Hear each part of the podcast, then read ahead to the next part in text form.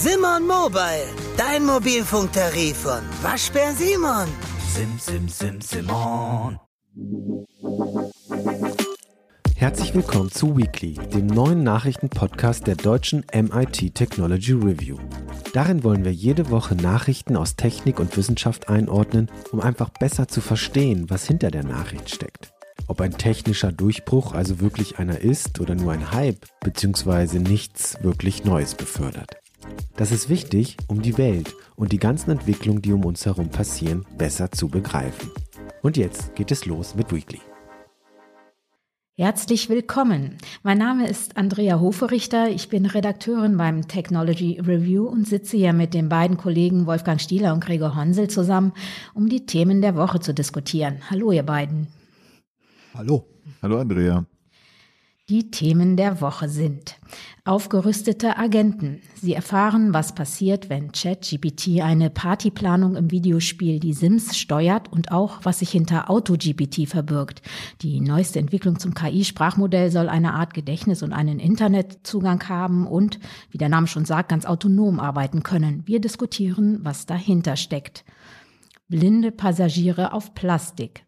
Forschende haben tausende Tierkolonien im Plastikmüllstrudel des Pazifiks gefunden, die offenbar mit Kunststoffteilchen aus Küstenregionen angereist sind. Sollte, sollte dort trotz der hohen Artenvielfalt aufgeräumt werden oder besser nicht? Geplante Änderung des Klimaschutzgesetzes, warum selbst Experten die Pläne zu sektorübergreifenden Klimazielen für eine schlechte Idee halten und wer von den Änderungen durchaus profitieren dürfte. Zum ersten Thema. Es geht einmal mehr um eine neue Entwicklung in Sachen GPT. Forschende haben die Sprach-KI ChatGPT den virtuellen Menschen des Videospiels Die Sims verknüpft, also mit ihnen verknüpft und konnten unter anderem beobachten, wie die BewohnerInnen von Smallville in menschenähnlicher Manier eine Party planten. Wolfgang, du hast ja das wissenschaftliche Paper dazu gelesen. Wie genau haben die Forschenden denn Forschenden denn die Sims-Figuren technisch aufgerüstet und was konnten sie beobachten?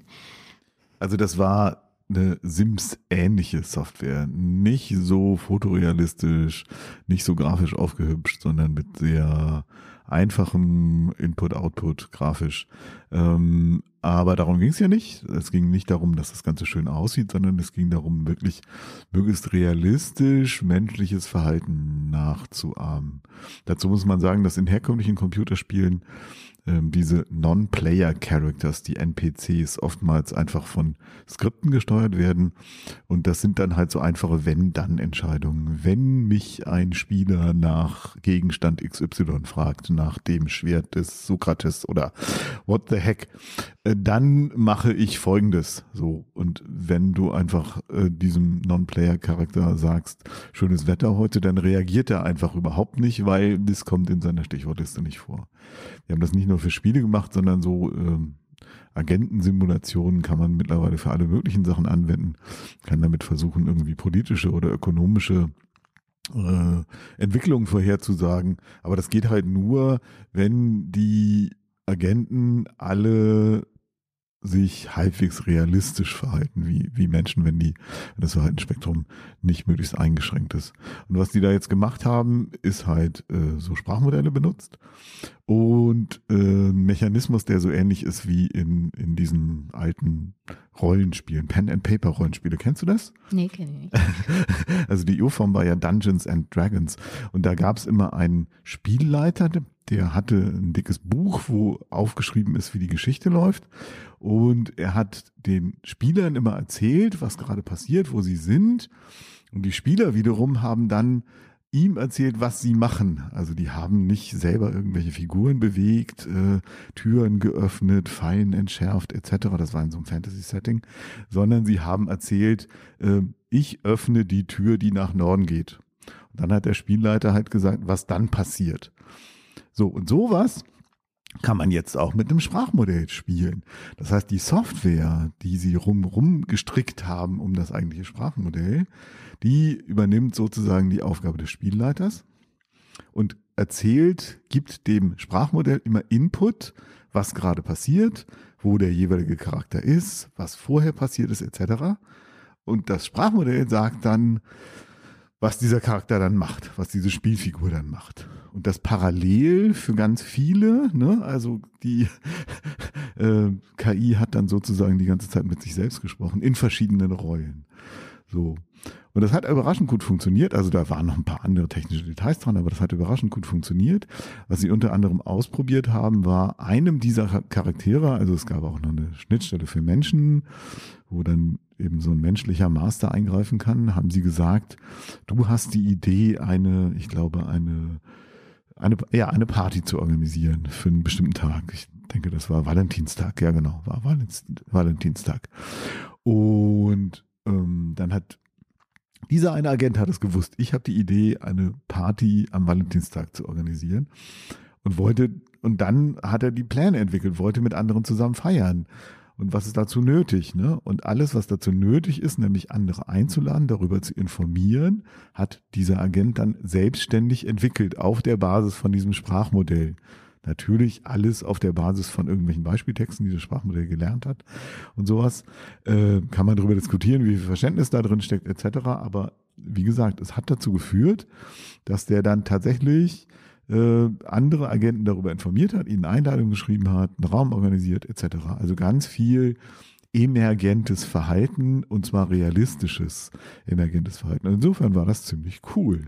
Ja, und wenn ich es richtig verstanden habe, ist das quasi, äh, hängt das auch durchaus mit der, mit diesem ganz neuen oder brandneuen System AutoGPT zusammen. Also das ist quasi dann schon fast noch eine Weiterentwicklung, soll ja autonom handeln können, eine Art Gedächtnis haben und Zugang zum Internet und solche Dinge. Vielleicht äh, erklärst du nochmal, was sich dahinter jetzt genau verbirgt. Ja, also diese Idee mit den Agenten, also dieses Smallville-Experiment, was die Stanford-Forscher da gezeigt haben, ist halt eine Variante von eben dieser Technologie, die da jetzt gerade für sehr viel Aufmerksamkeit sorgt, für sehr viel Aufregung auch in wissenschaftlichen Kreisen, weil eben parallel, unabhängig voneinander, verschiedene Forschungsgruppen und Entwickler auf die Idee gekommen sind zu sagen, hey, ich nehme jetzt dieses Sprachmodell und dann stricke ich da Software drumrum. Software, die in der Lage ist, zum Beispiel im Internet zu surfen, äh, Software, die in der Lage ist, irgendwelche Datenbankabfragen zu machen, Software, die in der Lage ist, Pläne zu erstellen, also klassische Planungstools etc. und so weiter und so fort. Alles Mögliche, was man sich denken kann. Es gibt ein Paper zum Beispiel, äh, wo sie auch überlegt haben, das Ganze dann an irgendwelche Analysemaschinen ranzuhängen, also quasi autonome Forschungsroboter auf diese Weise äh, zu schaffen. Und AutoGPT ist so ein, so ein Software-System, äh, das, äh, wo also ein Sprachmodell im Kern drin sitzt, äh, das auf der Basis von Informationen, die es irgendwie im Internet findet oder von Instruktionen, von äh, Plänen, die es selbstständig entwickelt, sich ständig selber neue Prompts schreibt, äh, die dann wieder zu weiteren Aktionen führen, die dann wieder, ne, so eine Katze, die sich in den Schwanz beißt. Deswegen äh, ist das Ding irgendwie, läuft das Ding unter der Bezeichnung autonom. Ist aber im Moment nur beschränkt autonom, weil, wie gesagt, es kann im Internet surfen, es kann twittern. Wie wichtig diese Funktion wirklich ist, weiß ich nicht. Aber konnte man halt relativ leicht realisieren, denke ich. Ne? Es kann ah, wahrscheinlich auf verschiedene Softwaremodule zurückgreifen, aber im Grunde genommen immer nur irgendwie Informationen holen und irgendwo Informationen reinschreiben. Also mhm. das Ding fängt jetzt nicht an, äh, irgendwelche Maschinen zu steuern oder gar selbstständig die Kontrolle über irgendwelche Maschinen äh, zu übernehmen und dann vielleicht irgendwie die Weltherrschaft zu übernehmen. Das ist noch nicht der Fall. Nee, aber da können wir uns alle wieder entspannen. aber es, äh, wenn man jetzt mal äh, da so rumsucht im Internet, dann findet man ja so solche, solche Sachen, dass äh, der AutoGPT irgendwie ein Geschäftsmodell für ein Startup schreiben kann oder ähm, ja Bankberater äh, werden kann oder so etwas. Äh, das klingt ja auch erstmal im Wesentlichen nützlich und äh, am Ende bleibt es dann eine Frage der Regulierung, wie weit sich sowas dann äh, weiter verselbstständigt, sozusagen das autonome System, oder? Ja, ja, also man kann natürlich da alle möglichen Funktionen dran stricken in diesem Zusammenhang. Sehr interessant. Es sind auch Experimente, ähm, bei denen Forschende unter anderem jetzt hier auch aus Berlin und von Google ähm, ein großes Sprachmodell dazu verwendet haben, einen Roboter zu steuern Im Moment ist das alles noch sehr am Anfang, aber im Prinzip haben sie gezeigt, dass es funktioniert. Und wenn die Maschinen sozusagen wirklich in der Welt agieren können und sich frei bewegen und wirklich auch Objekte manipulieren, was greifen, was holen, was woanders hinstellen etc., dann kriegen wir da ein anderes Level. Äh, was wir da jetzt in Sachen Finanzen etc. sehen, sind ja auch immer noch Dinge, die im Sandkasten sind. Also diese äh, Software hat ja nicht wirklich die Kontrolle darüber, jetzt auf irgendwelche Konten zugreifen zu können und Sachen zu kaufen oder zu verkaufen. Aber theoretisch könnte man das machen. Mhm. Es ist nur ein großes Risiko, weil im Kern immer noch Sprachmodelle stecken, große Sprachmodelle, von denen wir ja wissen, dass sie notorisch unzuverlässig sind. Also die Art und Weise, wie diese Sprachmodelle Informationen zusammenfassen, ähm, ist nicht immer gedeckt von der Realität, sage ich mal. Die denken sich halt was aus, dieses berühmte Halluzinieren. Die ziehen völlige Fehlschlüsse, die können auch bei einfachen logischen Problemen, können sie lösen, aber die können auch komplett auf die Klappe fallen. Äh, und sie können auch Anweisungen generieren, die einfach dann nicht mehr mit der restlichen Software zusammenspielen, also Kauderwelsch. Das kann alles passieren. Das ist alles bisher noch nicht wirklich ausgetestet. Das ist, wie gesagt, sehr unzuverlässige Technologie. Insofern ist die, ist nie, nicht nur eine Frage der Regulierung, sondern auch eine Frage der weiteren technischen Entwicklung, ob man dieses Problem irgendwie in den Griff kriegt. Aber das wird sehr interessant. Wie gesagt, das hat für sehr, sehr viel Aufregung gesorgt, die ich zum Teil auch teilen kann. Also ich finde das auch super spannend, was da passiert. Sehr abgefahren.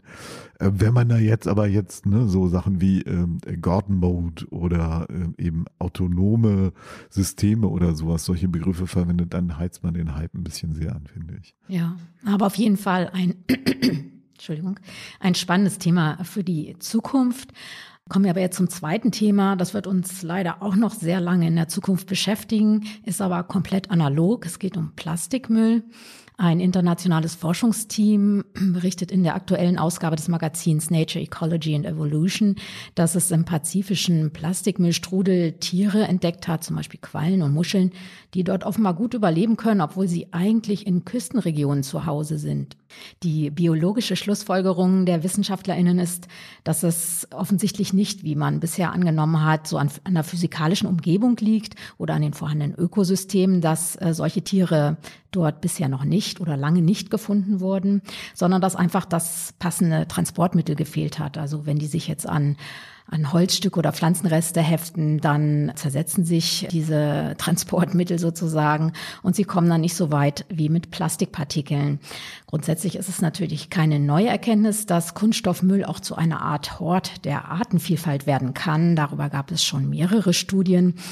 Und äh, da in diesem Plastikmüllstrudel verstecken sich auch größere Arten, die äh, sich dann dort vor Fresswein äh, verstecken zum Beispiel. Und bei dir, Wolfgang, hat ja diese Meldung deshalb auch eine ganz andere Frage aufgeworfen. Ja, die Frage ist natürlich, was machen wir denn damit? Also ist das jetzt plötzlich ein wertvolles Ökosystem, dieser große Müllpatch? entstehen da neue Inseln. Es gibt ja ähm, Pläne tatsächlich eben durch zum Beispiel automatisierte Schiffe. Äh, wir hatten mal vor langer, langer Zeit einen Bericht dazu. Ähm, aufzuräumen und das alles irgendwie wieder einzusammeln und dann weiß ich nicht, was man dann mit dem Müll macht, ob man den dann verbrennt oder irgendwie zersetzt oder sonst was.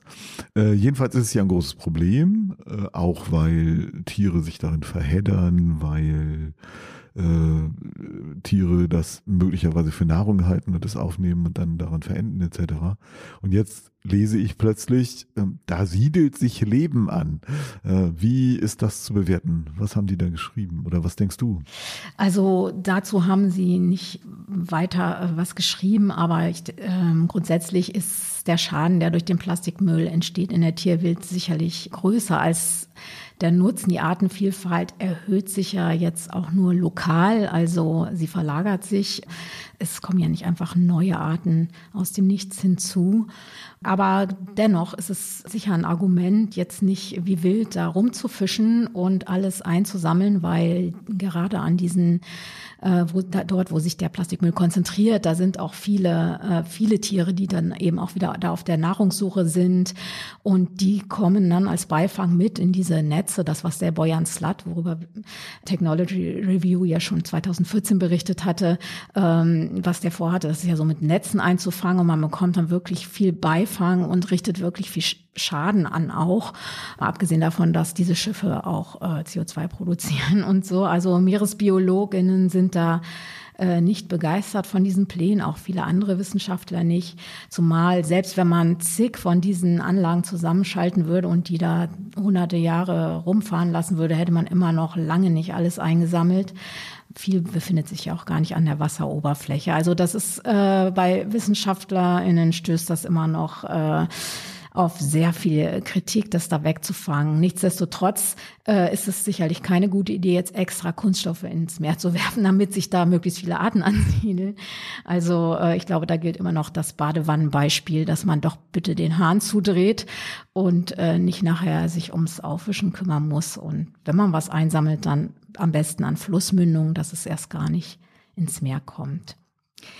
Das Thema ist aber nochmal eine gute, gute Gelegenheit, auf unseren Podcast Unscripted hinzuweisen, denn da hatten wir gerade die Meeresbiologin Antje Boetius im Interview und äh, den können Sie sich gerne mal anhören. Da erfahren Sie noch mehr über den Zustand der Meere und warum äh, Antje Boetius, die Leiterin des Alfred Wegener Instituts, trotzdem optimistisch bleibt. Kommen wir jetzt zu unserem dritten Thema.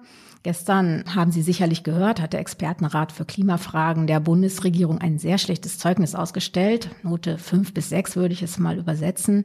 Vor allem was den Gebäude- und den Verkehrssektor betrifft. Der Rat sieht deshalb auch die geplante Aufweichung der Sektorenverantwortung sehr kritisch. Selbst innerhalb der Regierungskoalition sind die Pläne umstritten und die Grünen wollen sie eventuell blockieren. Gregor, du verfolgst die Diskussion ja schon länger. Worum geht es genau und was ist deine Meinung dazu? Also der Grundgedanke dahinter, den auch schon die Vorgängerregierung, also die schwarz-rote Koalition, ähm, durchgesetzt hat, aufgrund eines Urteils des Bundesverfassungsgerichtes, ist halt, dass jedes Ressort, also Verkehr, Energie, Bau, Landwirtschaft und so weiter, seine eigenen Klimaziele erreichen soll. Ähm, ist natürlich, ähm, naja, klingt ja erstmal logisch, jeder muss seinen eigenen Laden in Schuss halten gibt aber auch tatsächlich Gegenargumente, zum Beispiel, dass sich bestimmte Ressourcen, dass sich dann alle um bestimmte Ressourcen kloppen. Ähm, zum Beispiel Wasserstoff. Alle wollen sie grünen Wasserstoff. Juhu, wir nehmen grünen Wasserstoff für den Verkehr, Problem gelöst. Andere Ressort, aber es gibt halt, sagen wir, zum Beispiel die Industrie, die, bei denen ist der grüne Wasserstoff zum Beispiel deutlich sinnvoller angebracht, finde ich. Da hat er einen größeren Hebel. Ähm, da ist er wirklich sinnvoll. Ähm, und wenn man halt ein übergeordnetes Sektorenziel, also die ganze Regierung als solches muss ihre Klimaziele erreichen, dann wäre es natürlich leichter, äh, diese Ressourcen richtig zuzuordnen. Eine andere Ressource ist zum Beispiel Land. Land kann man wunderbar Photovoltaikanlagen draufbauen, Energiepflanzen anbauen oder es als CO2-Senke ähm, nutzen. Die Sachen sind unterschiedlich effizient und ähm, irgendeine zentrale Steuerinstanz, also quasi die Regierung als solche und nicht die einzelnen Ressorts, müssten dann dafür sorgen, dass auch die Ressourcen so genutzt werden, dass sie ideal möglichst äh, effizient genutzt werden. Soweit das Ideal. Das würde also gegen getrennte Sektorenverantwortung sprechen. Aber genau der Herr Wessing, genau der Herr Volker Wissing, FDP-Verkehrsminister, ist das beste Argument dafür, es eben bei getrennten Sektoren zu belassen. Weil eine gemeinsame Verantwortung würde natürlich auch ähm, voraussetzen, dass sich alle gleichermaßen mit gutem Willen und so gut es geht an diesem gemeinsamen Ziel beteiligen und nicht halt sehen, dass andere vorangehen oder die, die sozusagen die Drecksarbeit andere machen lassen und sich dann schlanken Fuß machen und munter mal weitere Autobahnen bauen. Äh, die einen kassieren die Prügel, weil solche Maßnahmen sind gerne unpopulär, kosten Geld, äh, sind, fallen dem Bürger lästig und so weiter. Und man selber kann dann halt die Schulterklopfen von der Benzinfraktion einsammeln. Und Volker Wissing hat ja nichts, nichts, nichts getan, um seine eigenen Ziele zu erreichen. Und das ist auch so pädagogisch, politisch einfach ein Unding, dass äh, man genau den Mann, der am wenigsten macht, in die Richtung damit durchkommen lässt. Ähm, ja. Das ist also auch vom politischen Stil einfach ein Unding. Man, man verweigert einfach die Arbeit und dann wird halt einem die Arbeit erlassen. Was auch dazu führt, dass natürlich die anderen wieder mehr machen müssen. Ähm, ja, super. Danke, Herr Scholz. Genau, hat ja aber funktioniert. Also offensichtlich ja, ist er damit umso schlimmer, umso schlimmer. ja. ja, das ist, äh, würde man sonst eher nicht machen, dass man jemanden mit so einer offiziell bestätigten mittlerweile schlechten Note so weitermachen lässt. Ne? Genau, weil genau der Volker Wissing ist das beste Argument dafür, dass man eben doch getraute Sektorenverantwortung braucht. Also ein übergeordnetes Ziel wäre eine gute Idee, aber nicht mit diesem politischen Personal. Okay. Du hast auch noch dich weiter mit dem Klimathema befasst auf einer anderen Ebene und da kommen wir zum Tipp der Woche. Du hast ein Buch gelesen, das heißt Celsius und wurde vom Österreicher und Bestsellerautor Marc Ellsberg geschrieben. Und du bist da jetzt gerade noch am Lesen, aber du kannst uns sicher schon mal erzählen, worum es dabei geht und äh, wie dir das Buch gefällt. Mhm. Also es geht um solares Geoengineering also Szenario ist China, also ich kann ruhig ein bisschen spoilern. Also ganz, ganz ohne Spoilern geht's auch nicht. Also Szenario ist halt, äh, China schickt halt große Jets in, Jets in den Himmel und die versprühen Partikel, die das Sonnenlicht abstrahlen und dadurch die Klimaerwärmung bremsen. Ähm, ist ein großes Thema. Hatte ich kürzlich auch einen Podcast zu mit Gernot Wagner, äh, der darüber auch ein Buch geschrieben hat, was ich auch sehr empfehlen kann. Und ähm, ja, von daher ist das wieder, ein, ist Mark Ellsberg da wieder sehr aktuell auf einem sehr relevanten, aktuellen Thema dabei. Und soweit ich es beurteilen kann, ist das auch alles sachlich gut recherchiert. Also ich habe da keine großen Klopper drin gefunden. Die Argumente, die widerstrebenden Interessen und so, das alles sehr weit, sehr ganz gut äh, wiedergegeben. Insoweit ist das ganz gut. Aber es, es ist halt ein Thriller. Und dann, dann es fängt schon mal damit an, dass fast der, dass diese Dinger aufsteigen und dann die USA nicht wissen, sollen wir sie abschießen? Ist das ein Angriff auf Taiwan? Fängt jetzt der dritte Weltkrieg an? Und so geht's halt das halbe, die ersten 50 Seiten geht's nur darum, wobei das soll natürlich, warum ist das so? Warum sagt China nicht einfach vorher Bescheid? Achtung, ob es euch passt oder nicht, wir fangen jetzt damit an weil man daraus keinen so spannenden Thriller schreiben könnte. Naja, da würde ich dir jetzt aber ein Stück weit widersprechen. Also die, äh, die ganze Aufregung um diese Ballonspionageaktion zum Beispiel, wenn es denn eine Spionageaktion war, weiß man ja auch immer nicht so genau. Also diese chinesische Ballonaffäre hat ja tatsächlich gezeigt, dass an dieser Stelle das internationale Gleichgewicht äh, sehr fragil war und es gab eine riesen Aufregung über diese Ballons. Ich kann mir das sehr gut vorstellen. Wenn die tatsächlich äh, solche, so einen Plan äh, äh, schmieden würden und sagen würden, wir fangen jetzt einfach damit an und sagen wir mal 50 oder 100 Stratosphärenballons loslassen mit Schwefel, also um irgendwie Schwefelpartikel in die Stratosphäre zu lassen, dann werden die ja den Teufel tun und den Amerikanern vorher Bescheid sagen. Aber genau genau das dem, ist ja sehr riskant. Zumindest in dem Moment, ja, das ist ein anderer Fall also mit den Ballons sind sie ja, haben sie wahrscheinlich gehofft, da unerkannt durchzukommen. Aber wenn jetzt das, es geht wirklich um große Jets. Und anyway, es ist langweilig, weil der Leser weiß es ja schon. Es steht auf dem Buchklappentext. Es soll Spannung erzeugen, aber es ist langweilig. Und das geht nur, vielleicht geht es auch nur mir so. Ich finde genau die ganzen Elemente, die Spannung erzeugen sollen, finde ich die langweiligsten. Also ich glaube, es geht nicht nur dir so. Ich habe noch mal bei Amazon geguckt. Also die Kritiken gehen alle in die Richtung, das ist schlecht. Da, da stehen da, da werden dauernd Leute erschossen, das Blut spritzt, es gibt Verfolgungsfahrten, äh, es gibt Krieg und Apokalypse und finstere Machenschaften und böse Männer mit dunklen Sonnenbrillen und getönten Scheiben in ihren fetten SUV an. Dieses ganze abgedroschene Thriller-Gedöns, ich kann es nicht mehr hören und ich kann auch nicht verstehen, es ist, es ist natürlich auch pädagogisch bemüht. Ne? Man kriegt natürlich dann auch pädagogische Vorlesungen, wie schlimm das alles ist. was natürlich so dramaturgisch einfach lausig ist, aber ich frage mich, warum liest man nicht einfach ein äh, Sachbuch? Das Sachbuch von Gernot Wagner war gut geschrieben, unterhaltsam zu lesen. Und so lese ich halt ein halbes Sachbuch mit einem schlechten Thriller drumherum. Hm. Okay, also auch eher ein schlechtes Zeugnis für Mark Ellsberg, für diesen Roman zumindest. Äh, besser abgeschnitten hat, äh, glaube ich, jedenfalls der Tipp Nummer zwei der Woche. Und zwar geht es, da und da schließt sich der Kreis mal wieder, nochmal um eine Sprach-KI. Diese hat allerdings einen Teufelsmodus. Wolfgang, du hast da ja was ausprobiert. Erzähl mal.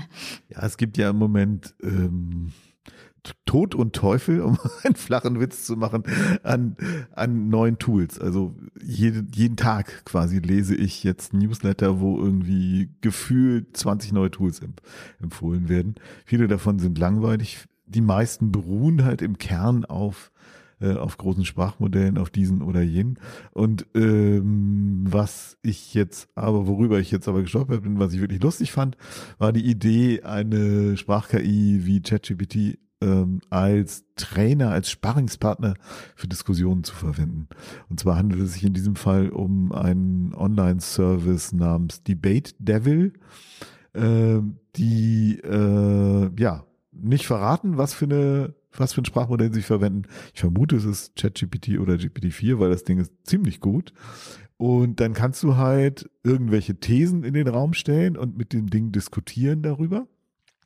Und du kannst halt Äh, die äh, Schärfe der Antworten in drei verschiedenen Stufen einstellen. Also ein freundlicher Modus, ein skeptischer Modus und eben diesen Teufel, der Advokat des Teufels. Ne? Der, der verdreht dir wirklich alles im Mund. Das ist äh, sehr lustig und ich habe das einfach mal ausprobiert und äh, angefangen darüber zu diskutieren, dass die Erde eigentlich eine Scheibe ist. Äh, und dann haben wir halt so ein bisschen weiter hin und her gerangelt in Richtung Positivismus, so nach dem Motto, ja, es gibt da ganz viele Beweise für, das ist einfach äh, zigmal gezeigt, dass die Erde eine Kugel ist. Und dann habe ich halt argumentiert, ja, aber ähm, so eine wissenschaftliche Tatsache ist doch nur so lange eine Tatsache, bis das Gegenteil bewiesen ist. Es könnte ja sein, dass irgendwann irgendjemand mal einen Beweis dafür bringt, dass die Erde keine Kugel ist. Und dann hat das Ding den Fehler gemacht zu sagen, die Möglichkeit bestünde natürlich, aber es wäre sehr unwahrscheinlich. Da hatte ich ihn. aber, ja, also ihr seht schon, man kann da sehr viel Spaß dran haben. Ähm, das Ding kostet allerdings Geld, aber es ist nicht so irre teuer. Also die, es gibt sehr viele dieser Dienste, die jetzt halt mit Abos versuchen Geld zu machen. Das kostet dann irgendwie 8,99 pro Monat oder so. Mhm. Also ich denke, das könnte sich tatsächlich lohnen. Und äh, ich habe es natürlich auch auf, gleich immer auch auf Deutsch versucht, weil viele dieser Modelle sprechen halt äh, nur Englisch oder eben sind in Deutsch einfach nicht so gut in der Argumentation. Das war jetzt nicht der Fall. Von daher, ja, kann ich das nur empfehlen, wenn ihr mal Spaß haben wollt. Wenn ihr ähm, euch auf schwierige Diskussionen vorbereitet, äh, wenn ihr kontroverse Diskussionen erwartet, äh, nehmt euch die Software wie zum Beispiel Debate Devil als Sparringspartner, dann seid ihr prima vorbereitet. Vielleicht für die nächste Gehaltsverhandlungen? oh, das wäre auch nochmal Tarifverhandlungen. Das wäre auch nochmal eine sehr interessante Idee. Man könnte okay. Tarifverhandlungen durchspielen, ja. Das äh, können wir ja dann mal beim nächsten Mal besprechen, wie das ausgegangen ist. Ähm, denn wir sind jetzt schon wieder am Ende des Podcasts und verabschieden uns, wünschen eine wunderbare Woche, machen Sie es gut und bis zum nächsten Weekly. Auf Wiederhören. Tschüss.